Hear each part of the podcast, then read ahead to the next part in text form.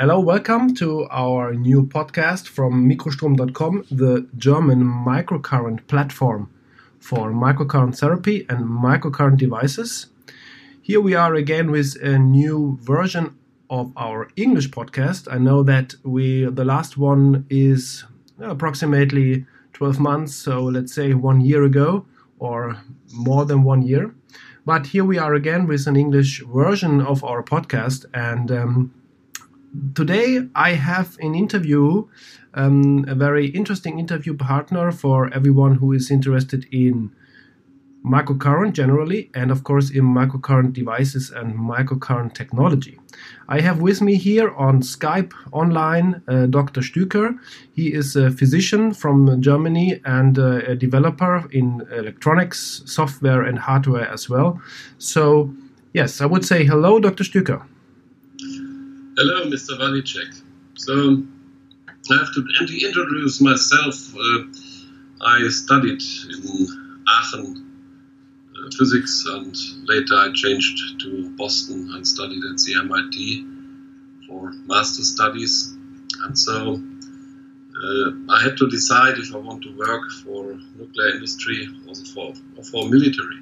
So I decided I don't want to and uh, I was regretting myself because it was impossible to work for an industry which is, uh, let me say, not really pacifistic. So I uh, changed, I was working for automotive industry and for consumer industries, and later I was uh, starting to develop also for medical industry. The microcurrent systems were coming to me between 2005 and 2006 when I had the first contact with the uh, idea of microcurrent and when I was reading the first literature about it. Years later, a friend of mine uh, had the next contact to microcurrent and at this moment I started uh, slowly to decide to de- begin to develop micro- microcurrent devices. Why? Because the most devices at the market are, um, let me say it so, in their development, really low level.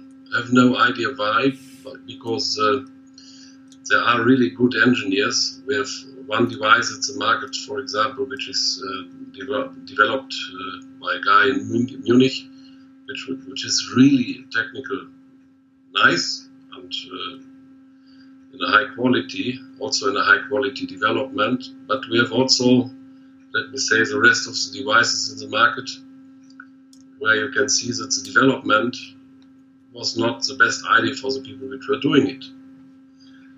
And um, for me, there was uh, the idea to develop a, device which is uh, in a really high level developed because we are speaking about healthiness of customers.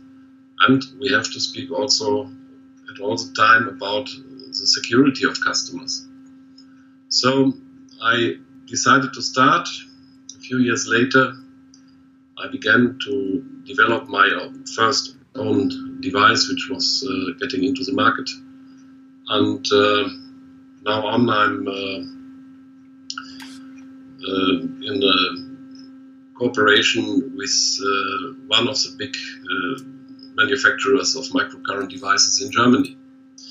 So when I take a look on the German market and let me say on the European market, you have uh, only a handful of uh, companies which are selling microcurrent devices, and uh, from this handful, you have uh, nearly no let me say, one company which is uh, selling medical microcurrent devices which are fitting to the conditions of, uh, for example, the rules and laws for medical devices. So, but uh, as I remember right, that you are um, an, an, physician and um, very well known in any kind of electronic uh, developments and so on. But one of your um, sp- specialties are you are studied also in the US, as I remember right, because we have also listeners from the US and UK as well. And I uh, know that you studied at the um, MIT. That's right, yes? Yes, but I studied nucleus. So you have to see when you study nucleus, it's uh, it's another world. It's like uh, like you're dreaming about summer, but it's in real it's winter. Uh, Sheldon Cooper would Sheldon Cooper would say this, right? Yeah, for example, um, it is so that uh, when you study nucleus, you're uh, discussing uh, about mathematics in, in a high level, of course, yes, but most you're discussing is uh, about uh, physics of uh, the nucleus, and maybe you're speaking about splines and, and, other effects. But electronics is a bit far away. It has to do with my biography that I came up to the electronics because uh, in Germany uh, you have more than one form of schools, and when you're stuck in one of these school forms, there is no chance of studying directly after school. So I had to learn another job. In Germany, it's uh, totally different than, for example, in America or also in England. In Germany, you're learning three and a half years. After this, you're uh, doing an exam. It uh, shows after your studies that you're able to work in this job. After this, you're uh, doing another studies if you want, and you're becoming Meister. Uh, you can compare it, barely compare it. Let me say it so with with a bachelor. Um, but uh, you, when you are master Meister in Germany, you're allowed to get to the university and study uh, I learned from the beginning on electronics. So this was given to me as, a, as an add-on in my biography, and um, that's why I never lost the contact to this field. Normally, people which are studying nucleus have less contact to electronics because there is no need for electronics is something you don't need when you're discussing a theorem about, uh, let me say, neutron speed in a, in a molten salt reactor, for example. And so when I got out that I cannot work for uh, the military and I cannot work for an unsecure industry, an unsecure nuclear industry, I had to change my view, what I want to do with my life. And um, in this change of view, there was also changing the planning for my life. So I decided for me that I will uh, develop electronic devices, mechanical devices, mechatronical devices, so I can live, I can pay my bills, and I'm free with everything I'm doing. So so that's a nice getting out of this position. It's a nice way uh, to live. When you're getting out at this position to develop a microcurrent device, a few things are in your brain because when you're looking on the most devices on the market, uh, nobody is ready for uh, for uh, the MDR. It's a new regulation of uh, medical devices in the EU. Oh, we will come back to this topic later also. Yeah, and so this security thinking, for example, is one thing which you are, which I was learning when I was when I was learning to be um, an electronic specialist, and all this knowledge was uh, helping me to develop devices which are firstly secure and at the second side really reliable and powerful. So, in my view, there has to be done something in the market. There has to be a new device which is uh, let me say, working well and fitting, for example, also to the ideas of Dr. Carolyn McMakin for a frequency specific microcurrent and of course also for uh, for example therapy forms which uh, Luxamed in Germany is doing. It's a company which is also developing medical microcurrent devices. So you would say that uh, there there have to be a change in the let's say philosophy or even in the strategy of um, developing and marketing uh, microcurrent devices in, in Germany or let's say Germany and also in, in, in Europe?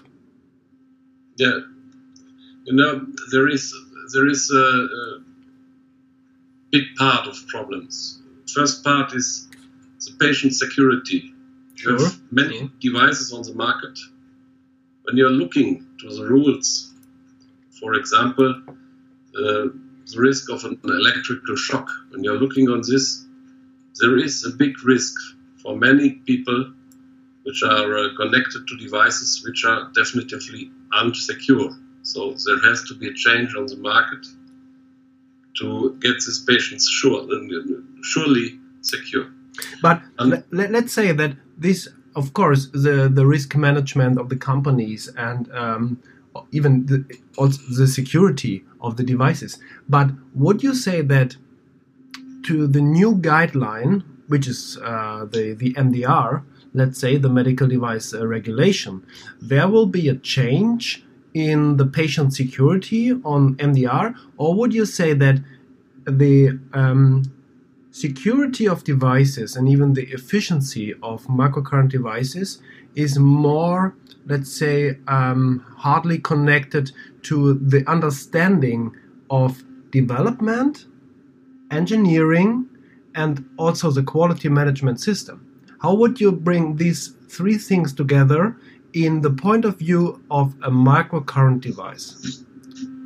Okay, when you look on the devices at the market and you look behind the scenes, you see manufacturers which are having somebody which is building up the device completely.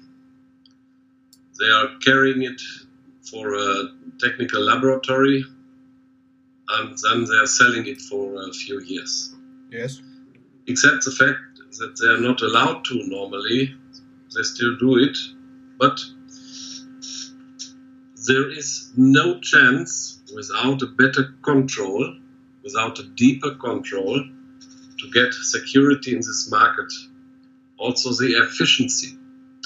If you want to build up microcurrent devices, one of the most important facts is that even the current and the voltage of the device and the pulse form and the exactness of the frequencies are really fitting together to a real good device. So, vice versa, you can say if you have not the correct voltage, not the correct current regulation, and of course, not, for example, the current frequent current, the correct frequencies, you will have a device which is not working correctly. Sure. And in in this moment, there is uh, something happened in European Union. Some people say because of uh, somebody which was selling uh, bigger breasts to uh, girls for much money with bad materials. You mean the PIP scandal? I don't want to say it out loud, but yes, I Yes, mean it is. Yes, but we can say it loud because everyone uh, knows it. Knows, hopefully. yeah. And in this scandal was uh, was the beginning of a process in the EU, and uh, it was the, the last nail which was needed that the outformers of the uh, regulations for uh, security in medical devices in the EU were starting to change the behavior of the of the government and starting to change the behavior of the regulatory affairs for microcurrent devices. Yes, and So, th- that's a good. Uh, excuse me. th- That's a good explanation. The last nail, because most of the people think that the MDR is started with a PIP scandal, and that's not wrong. Oh, Uh, oh. that that's, that is wrong. That's uh, it's not wrong. Start- it is wrong. Start, It starts before. It starts before.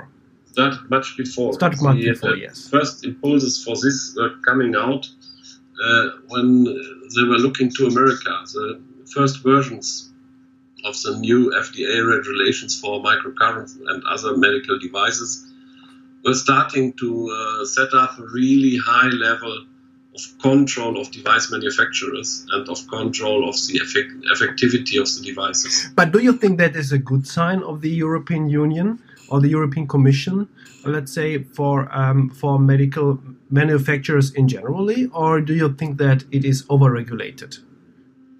let me say it so. When we are producing a microcurrent device in Europe, which is in a real high level secure and in a real high level efficient and, and in a real high level So risk class three, let's say. then we have a medical device which is fitting in a really fast way. For example, the FDA regulations or the GOST-R regulation, regulations in Russia. So, if we are looking on this, you will find out that especially the change of the deepness of the controls when you're looking to the MDR is not that the rules by self were changing. You're looking on uh, 6061, for example, there are not so many changes, and there, There's no, changes there are actually no changes. There, they have nothing to do with the MDR. They Yes. have to do with the further Yes. development of, of the rule of the 6061. Um, but the deepness of the control, Yes, will be rise up. which we are getting up now, is, let me say, five times. Yes. And in this moment, all the devices which are not really fitting the rules will fall out from the market. Yeah. So there is no chance to sell a device, uh, or there should not be a chance to sell a device in the European market which is not fitting the rules. And this is uh, for uh, for the device manufacturers which were, let me say, always doing best practices Yeah. Uh, it is uh, really hard because also they have to fit the new documentation rules and also they have to uh, fulfill the new um development rules. But for all the other manufacturers which were not doing best practices, it will be the end because they have no chance to set up a quality management system Sure. uh, according to the rules of the MDR and according to all the other rules you have, because there is one mainly difference between um the medical device reg- regulation uh, in Germany until now and from 2020 on. Starting with 2020, everything you're doing in case of a medical device is controlled. Today, you can uh, set up a device. They're making a single control of a single device, and after this, let me say nobody is really looking for it. But from starting in 2020, there is no chance to produce a device without a quality management system, which is uh, certified from uh, from a notified body. Yeah. But- example, TÜV, DEKRA, or MITSET. But let's be honest that, in my opinion, the MDR is the right signal from the European Union or the European Commission. Because, in my opinion, if you are producing, developing uh, medical devices, generally, it doesn't matter if it's a microcurrent device or an ultrasound device, shockwave device, or any other devices, and we don't speak about high risk uh, devices like a level 3 or risk class 3 devices but uh, in my opinion it's the right signal because today that's what i see in the market is that um, most of the manufacturers are you have the mdd the medical device directive you have the harmonized standards but there is no real control over the uh, government um, and over the um, notified bodies, actually, I think that there will be a, a, a, the the MDR is, is a good signal. It is hard to to achieve the MDR compliance for sure, but in the end, I think that the companies who are really working actually worked on the MDR because it comes into in, in, in what say one and a half or approximately two years. It's uh, it's on. So my opinion is that. Uh, we have to do risk management now. You have to have an um, quality management system. Let's say you have to have an, a production which is controlled over a quality management system. You have to have a clinical evaluation, which is now, since last year, according to the MEDDEV guideline revision 4. But this is, I would say, clinical evaluation will be the hardest uh, target to achieve for any companies in the market. Doesn't matter if you're a small one or a big one. Uh, the risk management is, let's say, the same as before. Uh, there's no change in electricity security. And there you have a change in the post-market surveillance and in the post-market clinical follow-up. But in my opinion, the companies who will achieve and let's say in the end survive, especially the microcurrent production development uh, companies, where um, in in, um, uh, in, in Germany we have some kind of speech where we call out it, it they they comes out like like mushrooms yes. Uh, so yeah I don't know how if it's correct in English but uh, it's it's I think the people will understand it. And um, but in my opinion it is a quite good signal the people have to make a clinical evaluation all the time not only once and not only on some studies and uh, scientific papers who were published uh, in, in the US or somewhere.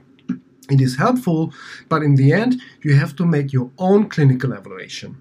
And the risk management, for sure, this is my, uh, this is a last, this is a last border to have a secured or an insecure device in the market. So I think that okay, there are some other topics in the MDR which are, let's say, the the equivalent devices. Okay, this is maybe uh, a challenge for the companies to make to take an equivalent device and to make the to to uh, to rate the equivalence from the other device to your device.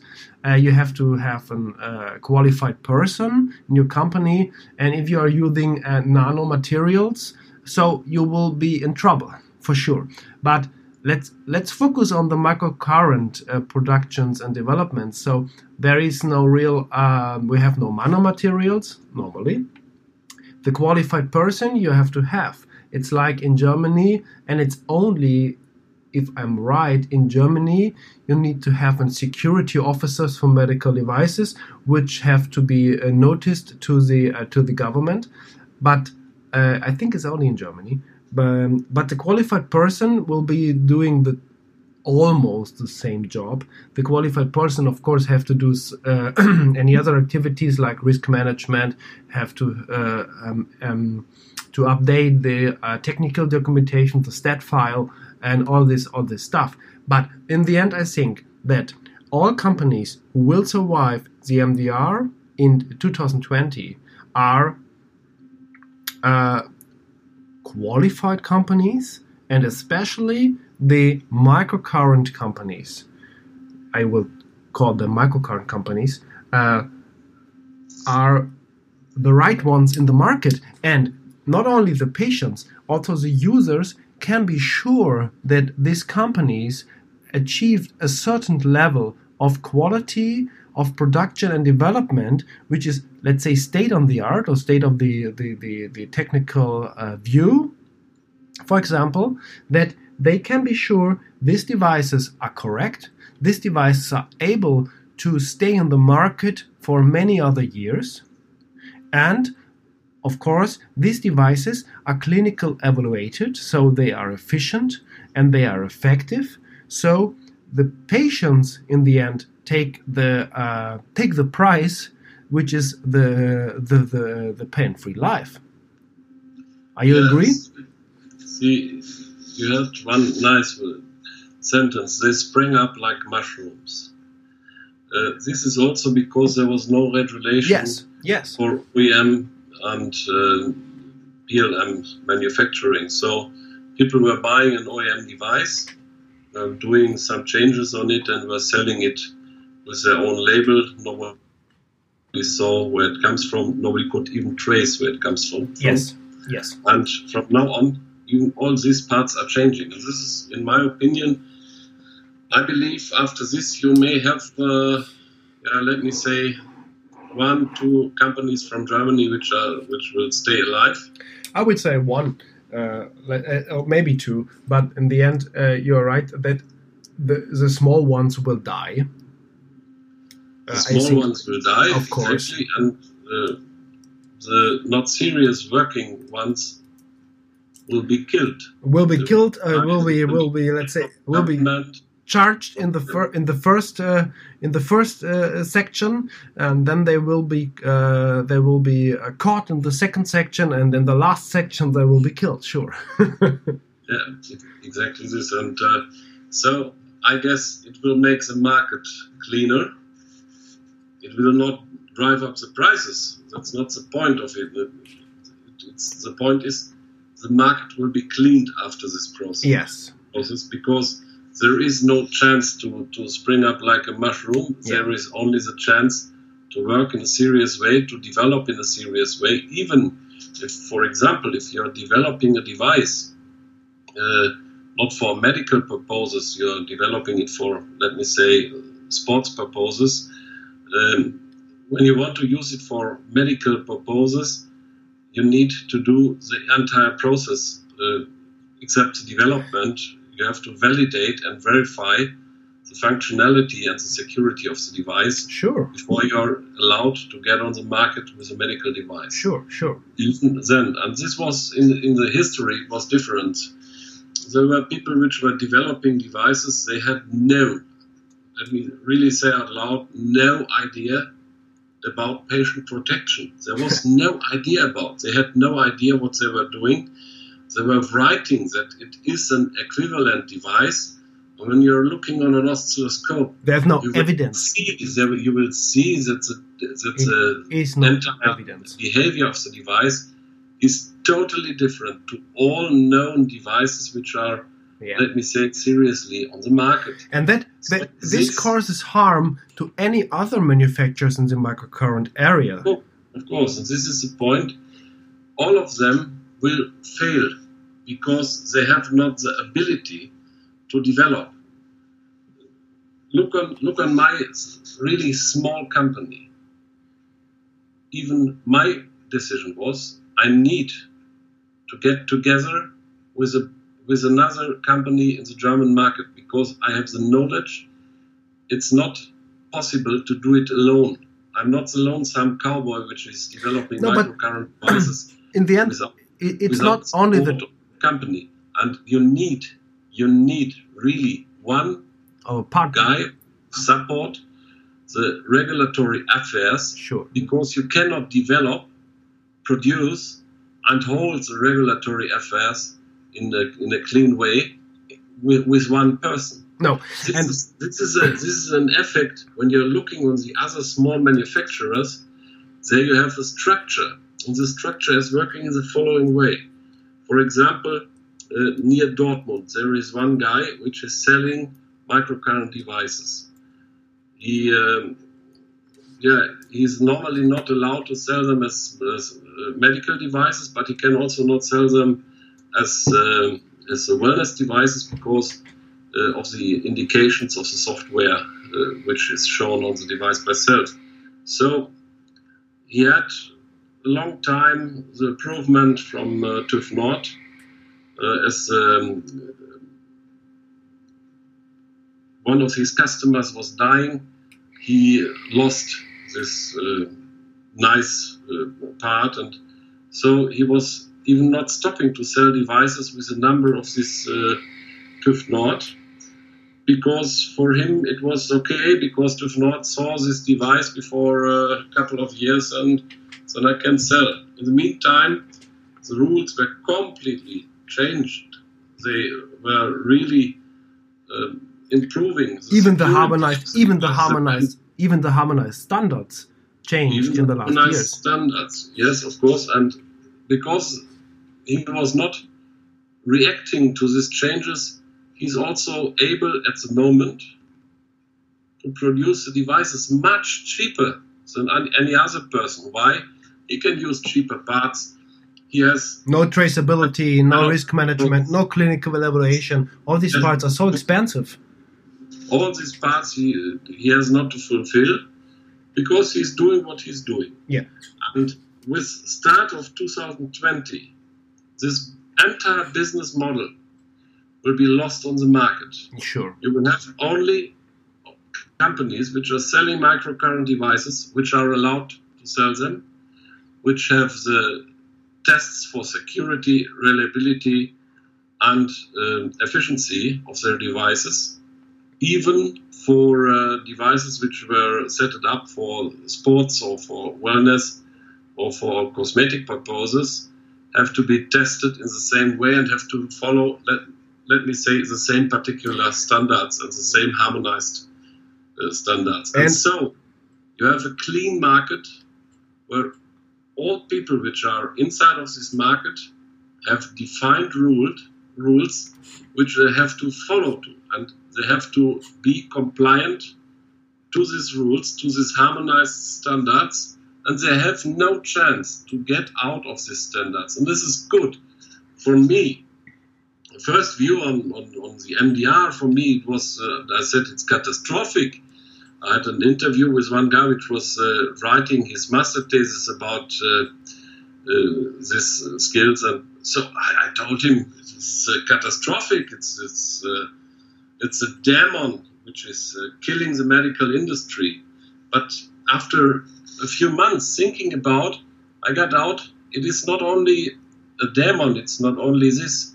It's also a really big chance because when we have one thing in Germany where, where we can say we are proud of, it is our quality which we are able to produce. And the second thing is the engineering which we can present. Yes.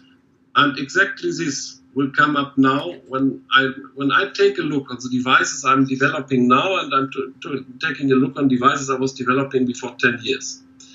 Then for me, for sure, I can say the quality today is much much better.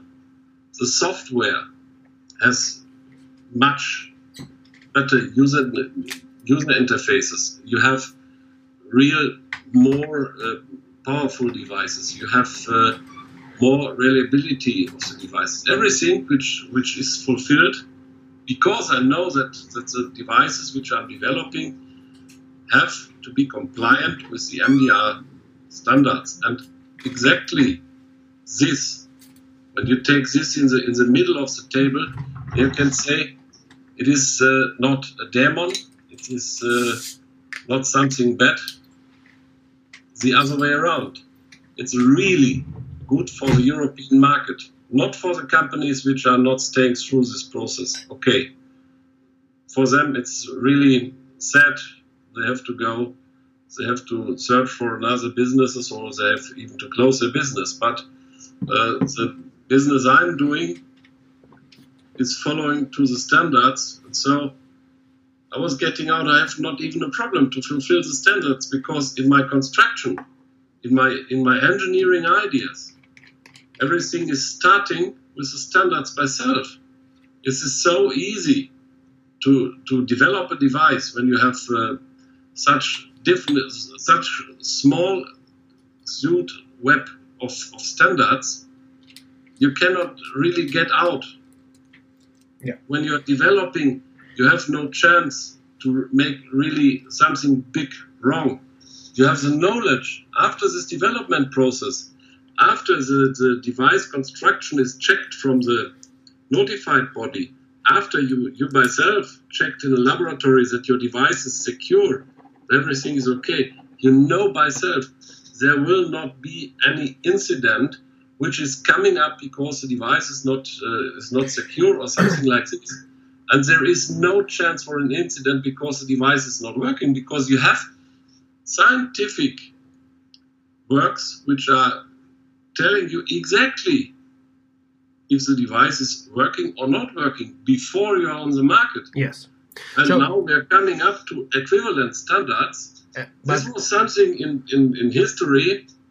You were even equivalent when you said it's microcurrent. Nobody was taking a look on it.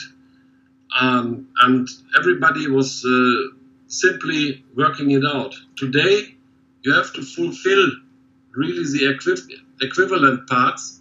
So you have to show that the But- working device is equivalent, really equivalent to the to the device you want to sell now, and you have to build up your own standards. You and your own company have to build up high level standards. Otherwise, you will not be able to be compliant. So, let, let, So- I, excuse me for interrupting, but uh, I think that this is a quite interesting discussion about uh, regulatory pathways in the European Union according to the MDR. You're absolutely right. I agree with you that we have to have um, to build up our own standards. This, but our own standard is our own quality management according ISO um, 13485 in the last edition from 2016 it, this is my opinion about this. And um, i'm absolutely agree with you that the mdr is a quite in the end it is a quite good sign and a quite good way to uh, produce and to bring medical devices in the market but let, let us now leave the regulatory path uh, let's go back to uh, for just a few minutes because we are uh, um, uh, we are bad in time, let's say, in this podcast. But I think this is quite interesting for any uh, for anyone. The regulatory will causes uh, some other podcasts. I will think that, and uh, I don't know. I know I never find I never found an equivalent podcast which uh, was speaking about uh, the MDR rules. But let's go back just for a few minutes to microcurrent, to microcurrent therapy, to microcurrent devices, because you just give one sentence about the frequency specific microcurrent. Uh, I know personally Dr. Karen McMakin, and she's absolutely great in her uh, work, uh, in her philosophy, and in her researches she did with uh, microcurrent in the past, and she will do in the future. And um, but give me your opinion um, about Current generally. You know that microcurrent is, for me, the first, the first, uh, hmm, the, the first point, uh, the the, yeah, the first hit to um, treat in acute and chronic uh, pain syndromes. So from your you- point of view because you're, you're not a, uh, you're not a, a medical person you're a physician you're an engineer but what is your point of view let's say like, give me five Mhm. sentence if you if, I if- try to do it in a small and uh, short way, but it's uh, normally a bit too complex to do it. no we When can you- make some when other when you can make some other current person, yeah then uh, you have uh, current floating through the cells of this person. The cells by self are really complex builded, but not only floating through the cells, you're floating also through the nerves. The nerves are, let me say, electrical connections between your brain and your organs, even to the skin. And so you have uh, more than one system you are interrogating with. When you're applying microcurrent, you have also more than one effect. One effect is the electrical effect. For example, the cell skin is changing its structure when you when it's floated from current. So the osmotical behavior of the cell is changing immediately. That's one of the big effects of microcurrent therapy uh, because this change of the osmotical behavior is uh, helping the cells to get acids out, for example. So everything is becoming a bit faster. You have thermodynamic effects. When you switch the, the light on, the light bulb is starting to glow. This effect you have also inside of the body. It's a thermodynamic effect, but less than in a light bulb, of course. When you're applying the microcurrent, you have also this warming up effect in cells. And this is uh, hitting the cells with the highest resistance. Because the low resistance cells have not so much power loss than the high resistance cells.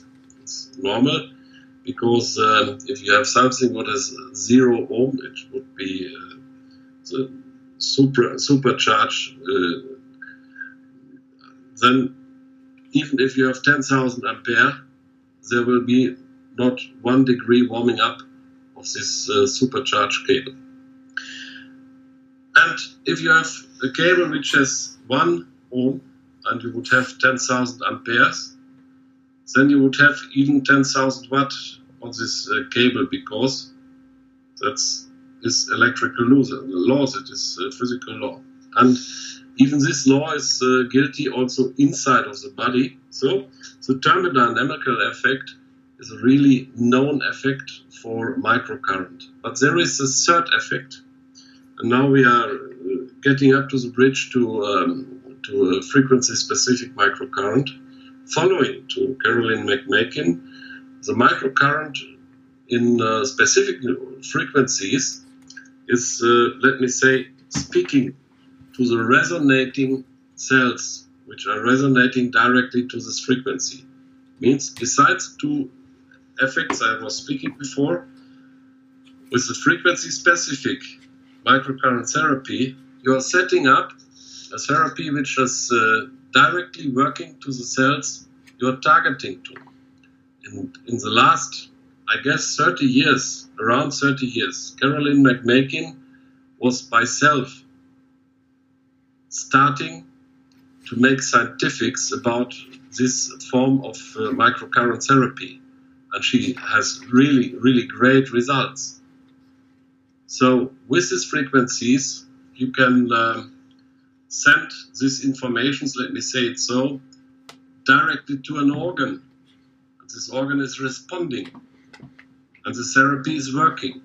So, frequency specific microcurrent is one of the great uh, chances we have in this industry because within the next 20, 30, 40 years, there will be a changing of this microcurrent world like it was in the computer world between 1970 and 2000.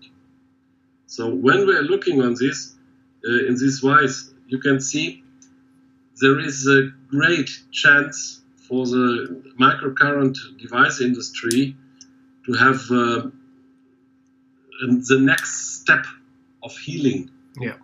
in their hands. Yeah. We don't know enough about to, to, to speak out loud, but we believe in it that it will have really, really big effectiveness.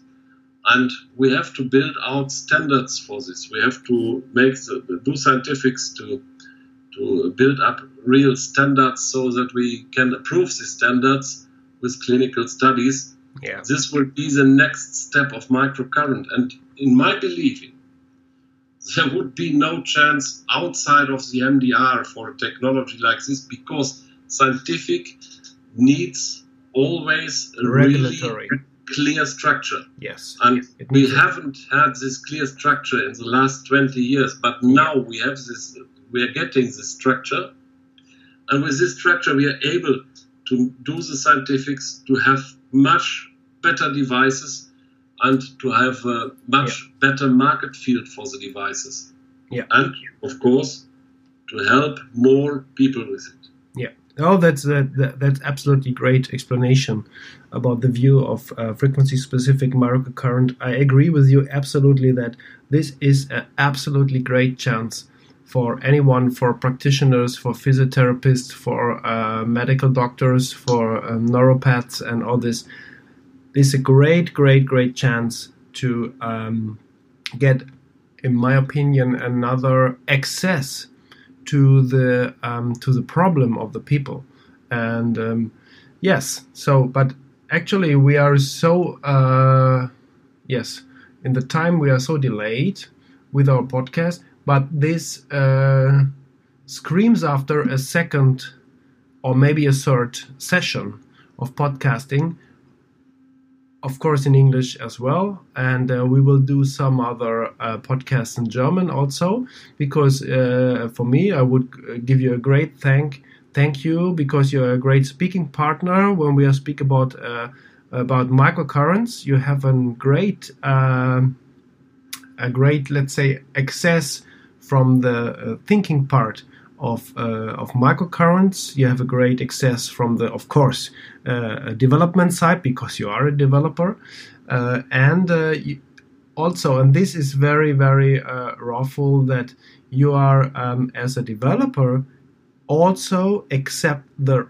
regulatory parts, the regulatory compliance, uh, because this will be changed, in my opinion, and this will be the last sentence to the MDR. I'm sorry for our listeners to speak so much about the regulatory affairs. Um, the MDR and new devices are only possible when developers, engineers, technicians, all that stuff work together with the regulatory and the quality persons because in the end both have to do the same job.